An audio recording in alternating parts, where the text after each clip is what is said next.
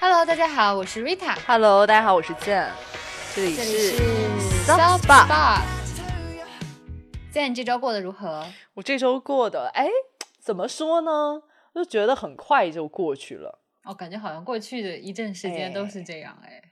对，就是感觉你也不知道昨天发生了什么事情，然后就这样过去了。嗯，哦，我有时候甚至核酸的时间都有一点就是 哦理不清楚。对，尤其就现在北京疫疫情有点严重嘛，然后我这边都要是就去做什么事情都要二十四小时核酸了，已经。我不知道你那边如何。我不确定，但我自从知道很多商场，然后包嗯括进卫生间都要二十四小时核酸之后，进卫生间，对呀、你知道国贸商城的卫生间前面有一个人专门监督你要扫码才可以进。天呐，好夸张！不过哦，不过室友说卫生间是一个容易传播疫情的地方啦。嗯，嗯，所以我就我就有点我就有点说想去做的时候就赶紧去做。是的，是的，看到就嗯去做一下。嗯，然后上一周我拍了呃有趣的照片，这个是我嗯觉得上一周还蛮有趣的事情。嗯嗯嗯，我觉得你拍的很好看哎。哎，你看了是不是？对，我看了，哦因为 赞有拍了他的照，有拍一组照片给我看，我觉得很有艺术感。加 油加油！。嗯，嗯嗯，我上一周就也是因为在家休息嘛，所以我觉得能体会到你说的那种感觉很，好像也没做什么，但其实也做了很多事情，然后一周哎就过去了、这种哎感觉。然后一周我基本上就是在家休息整理家，因为之前上班很忙，都没有时间说把秋冬衣服整理一下，包括秋冬的鞋柜。然后还把就是家里大概的，就是布局也稍微调整了一下，然后就是去做理疗，然后在慢慢恢复中，虽然还没有完全好。哦，觉得上一周真的过得好快，对吧？我也觉得嗯是。是的，是的，嗯。下一周就要居家办公了，所以我还蛮开心的，因为我就想在家待着。恭喜 恭喜你，正好你也需要休息。对，是这样的。哦，另外我发现了一个本周的我的 highlight 点，嗯，是什么？就是我会我发现我已经截止到上周的话，我已经将近一个月没有点外卖。哦，天呐，好厉害！一个中午才叫了外卖的人感到很惭愧，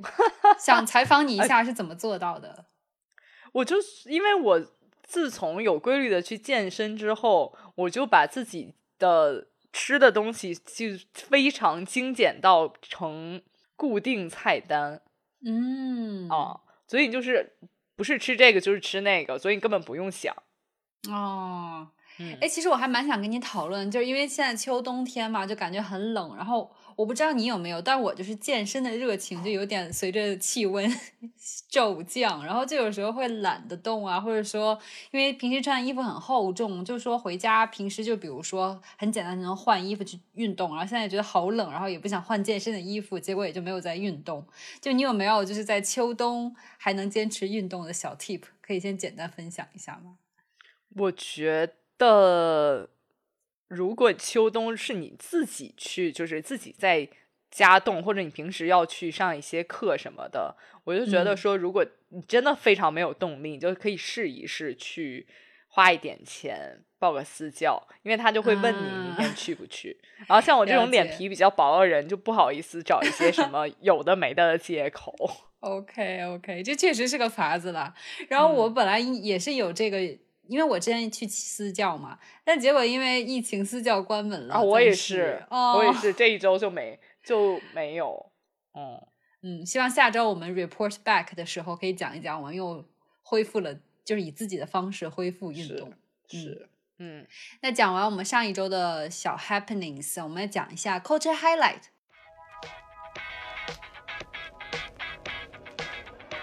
你这周有看到啊，什么这一周是 culture highlight。对、呀、有看什么好剧啊、好音乐、好书之类的？我这一周想跟大家分享的是，我看了一个，就是我觉得 Rita 也不太会涉及 到的又是爱情电影哎，我我看了一个叫《东京摩登爱情》的，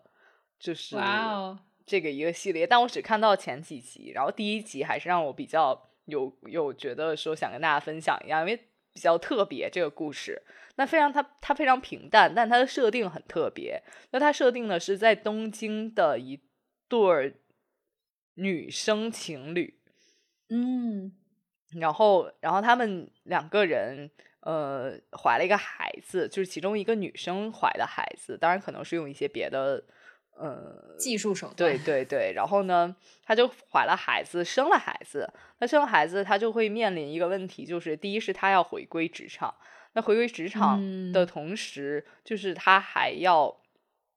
就是喂奶，所以她其实嗯。随身要带一些这种吸奶的装备啊什么的。是。这就很尴尬的点就是，嗯，有一些企业是没有专门设置一个就是所谓的母婴室，是，所以他就只他就会面临很多困难，比如说，嗯、他就只能找一个会议室去嗯做这件事情。嗯嗯嗯然后呢，同时就是有一些就是母乳其实是很难保存的，所以他还要随身带一种很大的装备，就那种就哦是冰袋呀、的就是要冰嗯冷藏啊等等那东西。嗯然后呢，他有一天就是出差，他要去出差，然后呢，他出差的话就只能还是要带那些母乳的吸奶的设备。嗯嗯，就虽然虽然就是我不知道大家肯定可能生完孩子的听众肯定知道，如果没生完孩子的，我也是头一次知道，就是女性其实，在你哺乳期内你是一定要吸奶的。嗯，就说即使你没有足够的母乳，你还是要吸奶的吗？呃，不是说即使没有足够的母乳，就即使你的你和你的孩子不要分开，比如说你出啊差啦等等，是是但你还是要吸奶。就我以为对我之前以为的是女性，反正我就是吸奶只是为了喂饱小孩儿，但其实不是。同时嗯吸奶、嗯吸奶，同时是让这个就所谓的这个母母亲，就就是一个正常的怎么讲是生理现象。明白，啊，维持她嗯身身体自然的运转这样子。然后她嗯，然后这个女性她就去呃出差的路上，他就要携带那些吸奶设备，嗯，然后同时就是他要随时随地的，因为吸奶不是通过一个固定的时间，是你身体有所反应，你就要马上去吸。了解。嗯，然后他就只能是去出差去开会的同时，哦，天呐，去做这件事哦。情。对，然后嗯非常尴尬的一件事情就是他去参加一个就大型的会议，然后嗯。呢，他在展示做 presentation 的时候，然后他啊，就会，然后他就无意识的，就是胸前就开始印出一一大块就是、嗯。呃，就是水渍，然后他赶紧去处理。哦，天呐，好难啊，做母嗯亲。所以这这个就是揭示了一个，就是嗯，女性在职场上的，尤其是生育完了的一个困境。嗯嗯嗯。嗯，那他因为是有一个同性的伴侣，他有给他一些帮助或者说支持吗？就其实好就好在，呃，不管是他的同性伴侣，还是就是他他们，我忘了是谁的母亲，反正家庭里都还是蛮支持他们这个哦决定的，就是他。哦对，他就还是会帮助他做一些，就是让他没有那么后顾之忧在职场上。哦，那还蛮好的，因为我觉得这个时候的对家庭的支持还是蛮重要的。对，然后，然后最后那个那个影片到最后就是出现了非常尴尬的一幕，就是他哦其实、他其实非常，因为母乳其实是是你弄完了就没有了嘛，但小嗯孩子就是也有可能是他一直要对，吃母乳到一段时间，但是有一些女性由于身体原因，她母乳不可能是随着小孩的需求去产生的。对，嗯，所以她其实很想说，我在出差的时候就去吸吸入母乳，我最好就把它做一个妥当的储存，之后还能带嗯。回到日本是。啊、这样起码就是做一些储能的 明白。所以他是国际出差，就是出要出国对哦，他要国际出差，明白。然后在日本和在一些嗯呃非常发达的国家，其实他做海关安检之后都很容很容易就通过。当他回来的时候，由于没有这种直飞的航班，他只能先嗯飞到一个另外一个国家，然后再回到日本。然后当嗯他飞到那个国家，呃，回到日本这个这个当下的时候，他要重新过一个那个国家的安检，然后那个国家的安检就当下把他拦住了。哈，就是不允许他携带母乳吗？对，就是完全不允许他携带母乳上飞机。所以最后没有办法的情况下，他就把他可能有三五天储存的所有母乳都只能自己扔掉。哦天呐，好难过啊！嗯，然后这个这个其实这个简单的故事到这儿就结束了。嗯，就蛮还引人深思的，就觉得很多时候我们还需要为这些哺乳妈妈做些什么。对，我就觉得说好像是。我们虽然觉得说，呃，生完孩子的女性再回到职场上，我们也知道会面临很多困难，但是很多人，包括我们自己，即使理解了这些就是难处，但也没有想过说他会遇到这么 details 的困难。是的，我们只是大概知道，但其实具体的细节都只有当事人才能有所体会。对，然后也很很少会有。会有人去谈，对，会有人拿出来说说这个，比如说我的母乳问题，嗯嗯，确实是这样。像像我有一个亲戚，最近就是有生孩子嘛，然后然后我也就是看到她才会意识到当一个母亲多么的辛苦，因为她其实还是现在在做全职妈妈，即使是这样，她也是非常非常辛苦，晚上没有办法睡觉。基本上一晚上一晚上都睡不好觉，然后呢，白天你觉得他可以休息了，家里也有人帮着带孩子，但是一旦孩子要哭，要比如说想要吃奶啦，这种还是要找妈妈，所以他其实就是白天也没有能办能得到很好的休息，然后包括因为这个孩子非常依赖他的母亲，所以他其实即使和比如说老公一起外出，也没有办法很长时间，因为两个人都很担心孩子。然后比如说一起出来，然后来我们家里玩，然后就要带上宝宝嘛，然后他们整个出行就会花很长时间，因为要带好一些宝宝的用品啊，然后包括你到这里，然后他们也很担忧会给我带来很多麻烦，但其实我是肯定是是能够接受，但他们自己就会有很多担忧，然后包括也不敢待太晚，就是怕孩子在陌生环境里太兴奋，然后会很疲惫啊什么的，就是觉得天呐，真的好辛苦，所以哦，听了你这个故事之后，我就。就忽然想到了这个事情，对，然后啊，另外我其实还看了一个，就是我我反正在家里无事无聊的时候，或者我做饭的时候，就放一些背景的嗯 电视，让自己没有没有那么就是无聊安静。对对，然后之前是放什么《老友记》呀，《How I Met Your Mother》啊，然后 然后在上个礼拜和上个礼拜的时候，我就放放了一个。我相信大家都看过我小时候的童年记忆《我爱我家》。哦天呐，真的好怀旧！你知道《我爱我家》有一百二十集吗？啊，真的！我爱我家有一百二十集哦！天呐，都没有意识到，我还以为就是一个十几集、二十几集的电视剧。没有，就我我也没有想到说有这么久。但我觉得就是还是蛮有意思的，《我爱我家》。哦，你觉得跟比如说？呃，现在一些家庭剧，或者说像我们小时候的《家有儿女》这种比的话，它有它有特别在哪里吗？我觉得我这一次看《我爱我家》，我觉得特别有感触的一件事情就是，它揭示了很多就是我们现代社会家庭不太会再有的这种人生态度。就他们就是可能是因为本身就是一个比较就家家庭富有的嗯家庭了，其实算是。然后呢，他们就有很多我们作为人最朴素的这种情感。嗯嗯，比如就是他们已经友好，就现在家庭里很多人，大家虽然是以家为单位的，但是还是不像卡卡戴珊他们就是。他们比如说，我觉得很有趣的就是，他们就会接纳很多就外来的人到他们家。就比如说有一集是，呃，家里最小的女儿要出国，嗯，然后呢，呃，这个老爷子就不同意，然后他们就他们就找了一个男男生假装是这个小女儿的男朋友，OK，啊，然后呢。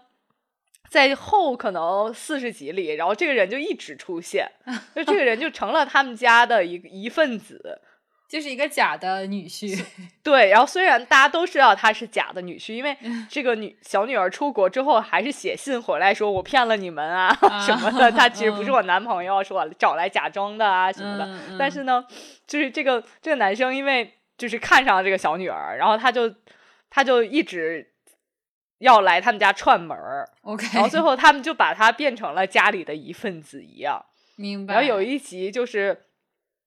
就是大家都非常嫌弃他，可能就觉得说你老来蹭饭干什么啊什么的。然后，然后那那个他们就就发生了一些口角，然后那男生就不来了。然后他们还就他们就觉得还还有一点就是愧疚的情感，就是呃，除了愧疚就是没招没落，他怎么不来？好无聊什么的。就这种，然后就是就是这种，就是我们现在家庭里已经很难看到这种，是的，哎，对，就这种情感还蛮有，我觉得好有趣哦。嗯，哦，确实，而且我觉得现在本身就是会有，比如说那种三世四世同堂还住在一起的家也非常少了，基本上都是跟爸妈或者就独居了，已经是不是？对，而且根本就不会。就是想到说他其实是来我家也不太会图什么，我们就是把他当成家里一份子，就老来呗，就是那感觉也没有了，就觉得还有还蛮少，对，也也挺有意思的。我就觉得说这这个就有点唤起我小时候的记忆，就小时候才会有这种，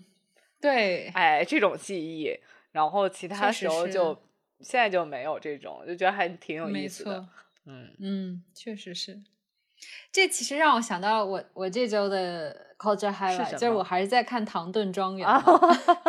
对，然后就是他家其实也有类似的情况，就是比如说他的呃这一家族是贵族嘛，然后他们家的三小姐其实后来爱上了那个车夫，就是开车的，然后后来呢。他们两个结婚本身是遭到了很多反对，但是因为已经就是在一起了，并且就后来就生孩子嘛，然后就家庭就把这个车夫相当于一个平民就接接纳到自己家庭里。但是很很不幸的是，这个三小姐她在生孩子当晚就难产死掉了。嗯，但是这个家庭就还依旧是就是接纳了这个车夫作为家里的一员，并且不再说。之前可能没结婚之前还有还会有一些冷言冷语啊，或者说对他很多质疑。但是当然整个过程中，就包括他们看他们相爱结婚，然后并且照顾三小姐照顾的很好，然后他们就接纳了他，就打破了这个阶级的这种隔阂，然后就很欢迎这个家庭一份子。然后包括在他们家各种就每集故事中。都会看到一些，比如说外面其他的家族的人来串门啊，然后或者说就不是那种只是为了招亲，或者说是什么商业，就单纯的就是串门，然后举行家庭 party，然后这种东西，我觉得我真的好像只有小时候才会有。比如说，我记得小时候会叫小朋友来家里玩啊，这种的，就现在好像也都也都不太那么常见了，跟邻居都好像处的比较远了似的。对，就是我觉得这种就是一个家庭，然后马上能吸收另外一个人进来，这种很 open mind 的，呃，其实是其实是由于说你爱你这个家家人，对，呃，所以你才会爱屋及乌的喜欢可能跟他有关联的人。没错，没错，嗯。然后我的另一个 culture highlight 就是我这周刚好在做美甲的时候，然后看了一部电影。然后呢，这个电影呢，其实你讲真说它，我觉得跟你的这个电影一比，好像感觉自己就有点 low，就是一般的商业片，但是又唤起我很多回忆。你知道，我们就是年轻的时候，或者说我们上学的时候看的那个《盗墓笔记》，我看过小说。对，然后就后来不是经常被改编成很多部那个电视剧嘛？对对对对。然后最近是好，应该是今年刚出的，就是又出了一部新的电影，叫《重启之深渊遗种》。然后那个深渊就是掉进深渊，就是海底深渊。然后遗种就是疑是怀疑的疑，种是那个木的那个种。啊，我好像知道哎，我好像知道有有播。然后我为什么知道？是因为是因为有人质疑说那个女的女性成员为什么去盗墓还穿 lululemon？我都没有关注这个点。Oh my god！OK，说 电影你觉得怎么样？怎么讲？就是我看到评价就是。就一般般，没有很那个很，但是也有很多好的评价，原因是他们觉得选角还不错，很多人觉得。然后，然后我很我还蛮喜欢，第一是有那个情怀嘛，像当时都是嗯看了小说的，而且之前很多部电视剧其实主角都是吴邪，就是和张起灵还有胖子他们这个铁三角去各种嗯探墓，对吧？但是这部电影的主角是以就是花爷，你还记得吗？和黑黑瞎子，不记得，对不起。对，就是很到后面小说了，就是花爷是相当于他们就所谓的老九门后后代嘛，然后就是相当于跟吴邪是发小，然后黑瞎子相当于是呃花爷的好朋友，然后也是后来是吴邪的师傅这种啊。但他们在整个小说里，就是你看你也不记得了，我其实印象也没有很深，是因为他们并不是主角嘛，主角不就是吴邪他们嘛。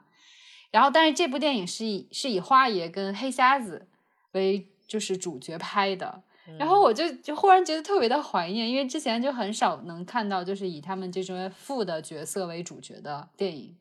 然后呢，这一部相当于他们是主角，然后而且就是那种你知道我很喜欢兄弟情的那种电影吗，我知道，对。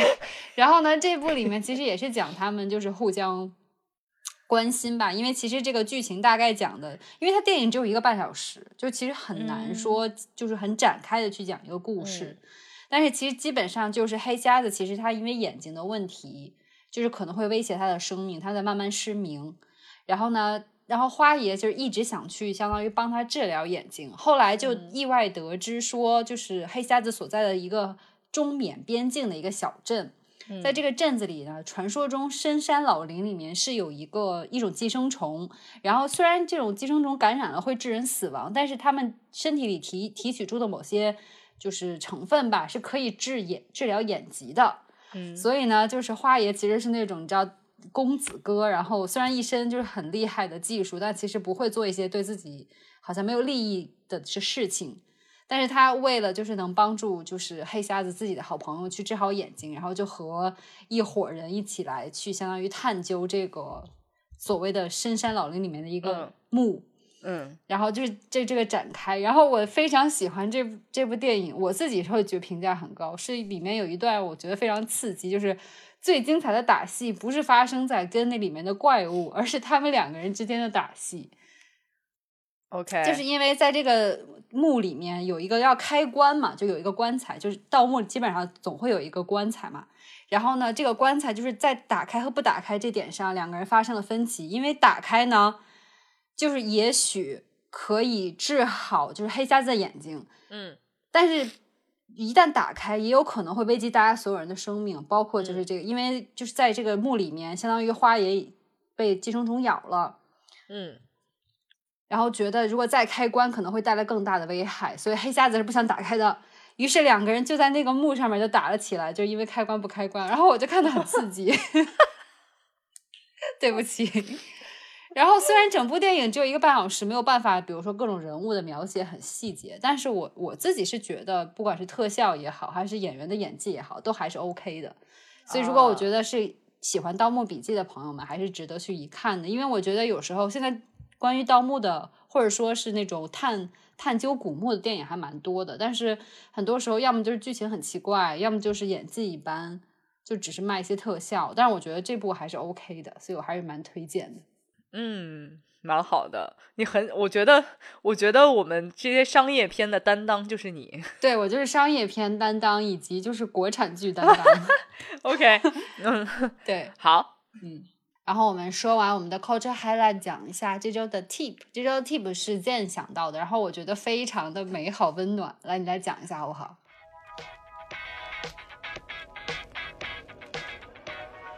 哦，其实我我我这一周想跟大家讨论的就是，我不知道大家有没有跟我一样的感觉，就是一些在生活中你会遇到的出于礼貌而让你自身觉得非常温暖的小举动。哎，你就是说来自陌生人的一些善意。对，我觉得它也是一个善意，然后同时又让我觉得说学到了这些，就是一些礼貌。呃嗯，就是比如什么具体讲讲？呃有有两件事非常触动我，就是第一件事其实是不是一件好事，但是我就觉得说我自己非常能接受，就是这一周我收到了一个拒信。哦，哦，其实我自己很能接受的点是什么？她其实是一个女摄影师，她在招助理。嗯呃，然后我就当时想了想，还是投了。嗯就是就是，虽然我整自我虽然我就是简历对他这个职位来说是有一点就是太哎，就是太 over quality 了。然后呢，呃，但是我也投了，然后我就想说，就是是大不了就是没有再回应了嘛。嗯嗯，但是以表示我的支持。嗯嗯嗯，对，然后呢，然后没想到的是，我这一周就收到了他的拒信。当然，那个巨信是有一点点，呃，是模板，是嗯。感觉看起来像模板，但是我又觉得很温暖。然后他其实就是直接回了说，呃，感谢信，然后是就嗯。是说不好意思，由于呃投递的数量太多了，他们现嗯。在才就是刚刚看完啊什么的，嗯。然后写说呃就很抱歉你没有进入下一轮的流程里面，嗯嗯，然后然后我觉得非常感感动的，也是觉得非常温暖的，就是他还写说说因为。呃，这个职位只是一个助理的职位，它没有嗯。关乎到说职能，呃，或者说资历的衡量，嗯或能。力的衡量，所以，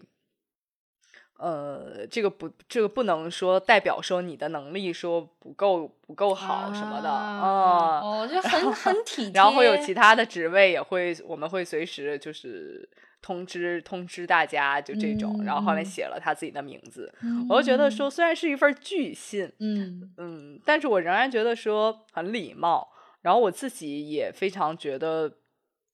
能够能够能够理解，嗯嗯，嗯，这是你申请多久之后收到的回应啊？我大概是呃，其实申请了半个月，嗯。哦，因为这个事儿我投了之后，我其实也不是特别觉得有希望，嗯。呃，但是我也没有想到会收到一个这样的信件，因为其实按照很多的嗯职场流程来说，其实如果你没有那么够格，或者说我不再考虑你的情况下，很多都是也不会再通知你有没有进入下一步嘛。是的，嗯是的，嗯，我觉得这还蛮罕见的，因为我觉得就我自己经验来讲，基本上有的时候连申请工作的时候，甚至他都会直接讲说，如果你不太符合我们的话，我们就不会再进一步联络你了。嗯 然后我觉得哦。好吧，然后我就觉得这种好像还会给你一个答复，或者说甚至你说的都叫感谢信，我基本上没有见到过。我就觉得这个其实是一个对于应征者和呃招聘者来说都是一个很平等的是地位上才会这样。就他其实给你的感觉是我和你是平等的，嗯。嗯，我也没有求着你说我一定要应应征或者你一定要招我，嗯，就这种是没没有的，我就觉得很好，就不会像很多企业嗯。你刚刚说的那种，我七天没有联系你就相当于你没有 对对进入，下一步了。是的，对。对，这个就有点不平等，我就觉得说，，嗯，对，对，而且我觉得很好，就是我收到这封拒信，最后署名还是他，就是这个摄影师本人，人的，啊嗯，这种很罕见，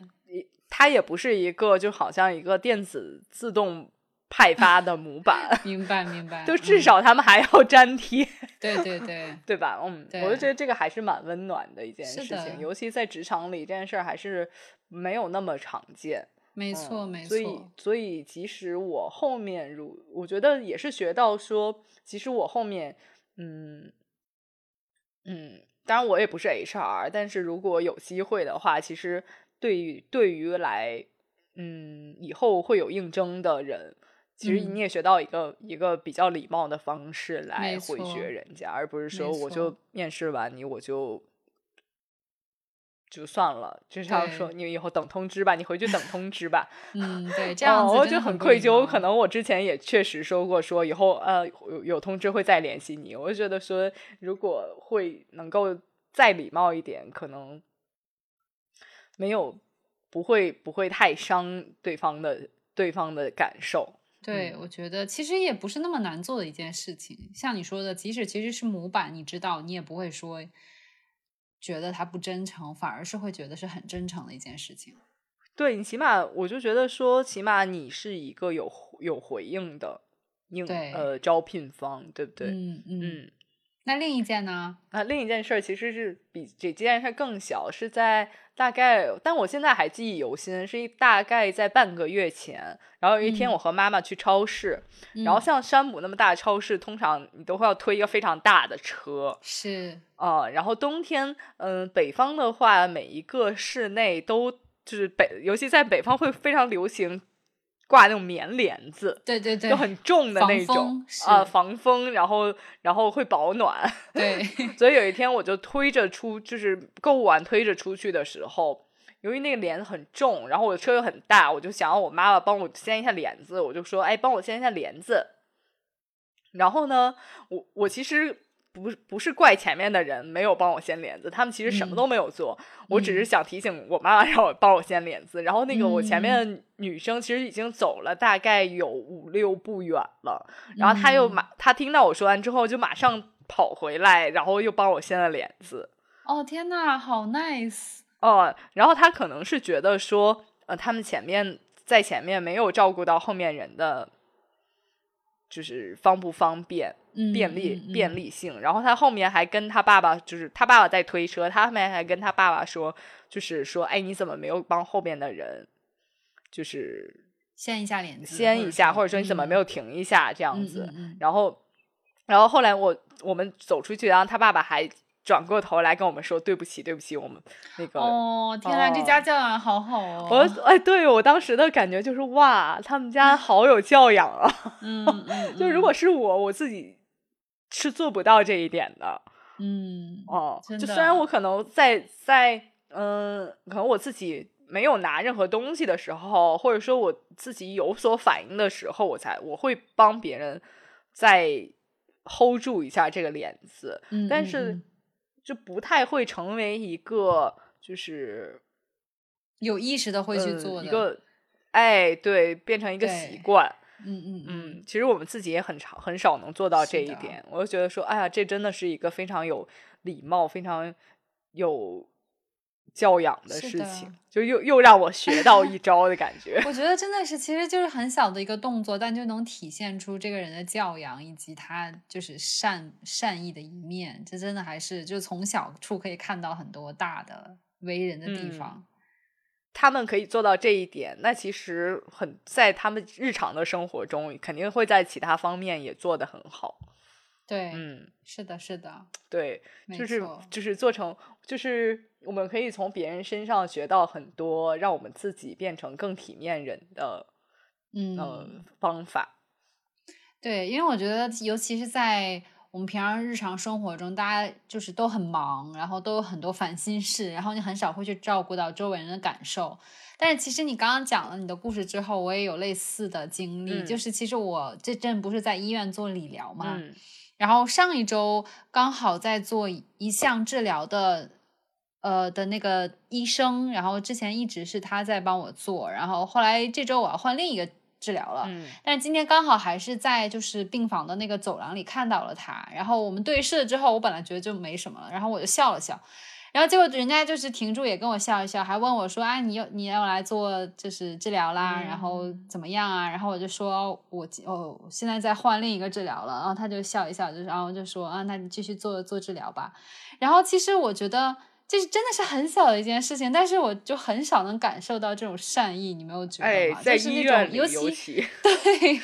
因为医生每天要看的病人太多了，然后我觉得首先就是他能记住我，我就觉得很开心了。再加上就是他会说去关心一一句，就是真的还是让我觉得就是小小的一个就这种举动，然后就让我觉得很温暖。嗯，我当时瞬间甚至觉得自己舒服了很多，当然这种错觉。